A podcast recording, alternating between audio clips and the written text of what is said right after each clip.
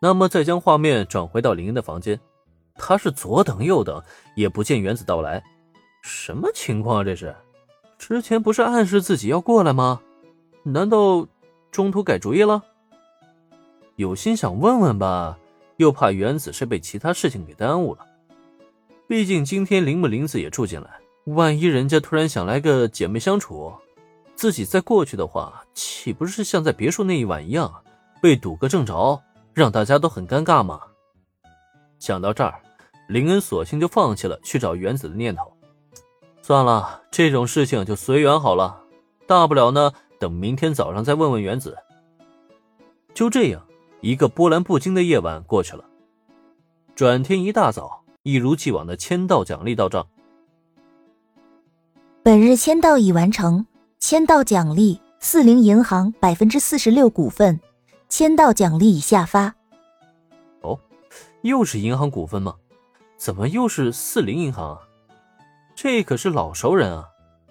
这一次奖励的股份虽然看似不多，只有区区的百分之四十六，但是要知道，不同于第一次奖励的米花町分行，此次林恩所获得的可是一整个四零银行的股份啊！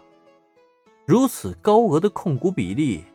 林恩绝对已然成为了当之无愧的第一控股人。要说之前，林恩估计还会琢磨琢磨，作为四零财团代表产业的四零银行，一下子被自己所持有，会不会闹出什么乱子？可现在呢，他却压根就不会考虑这些了。毕竟天天签到的资产已经太多了，就算今天获得四零银行股份，能够让他瞬间迈入富可敌国的行列。可他的内心却依旧是波澜不惊的。相比于今天获得奖励，他倒是更想看看原子那边究竟是什么情况。那么等到一番的洗漱过后，出门正巧遇到了小兰和原子。看小兰一脸神采奕奕的，好像打了胜仗一样的开心；反观原子呢，却是无精打采的，好像是霜打的茄子一样。哎，你们这是怎么了？小兰和原子截然不同的状态，让林恩完全不明所以，下意识开口想要询问，却发现小兰竟然率先的一脸笑眯眯的打断了他。恩君，今天早上想吃什么？我现在帮你准备。啊，我都行，面包牛奶就可以了。话说，面包牛奶吗？我知道了，马上好。有心再想问两句吧，小兰却已经套上了围裙，径直走向厨房。这一幕也让林恩是满脑的雾水，只能凑回原子身旁，低声询问。等到原子将前因后果一说，知晓他昨晚是被小兰堵了门，还被看管了一晚上之后，林恩也是哭笑不得，不知道该说些什么好了。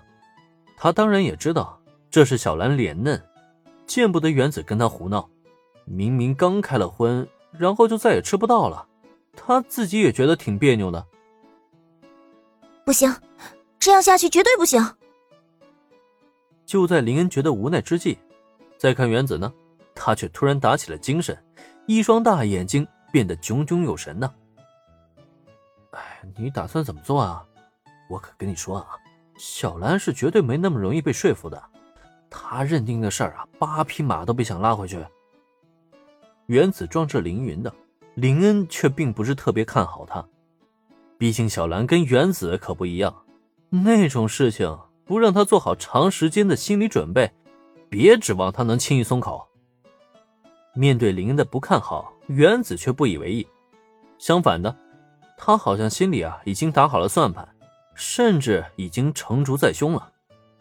哦，那你说说，我帮你分析分析。见原子这副模样。林恩顿时来了兴趣，他倒是挺想知道的，原子究竟怎么去说服小兰。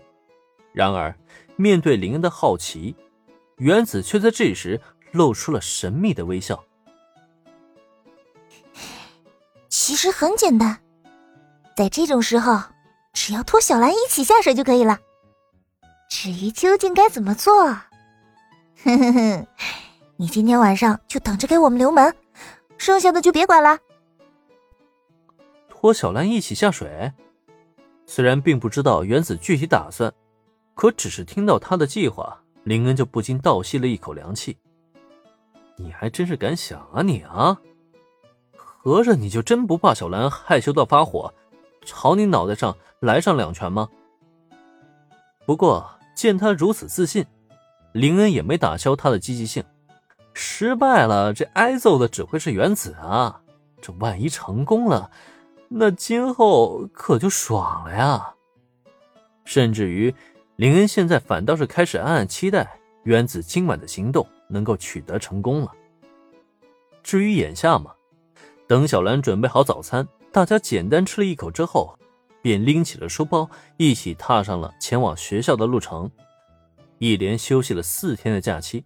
着实发生不少事情，现在呢，也该回归课堂，重新拥抱和平的日常了。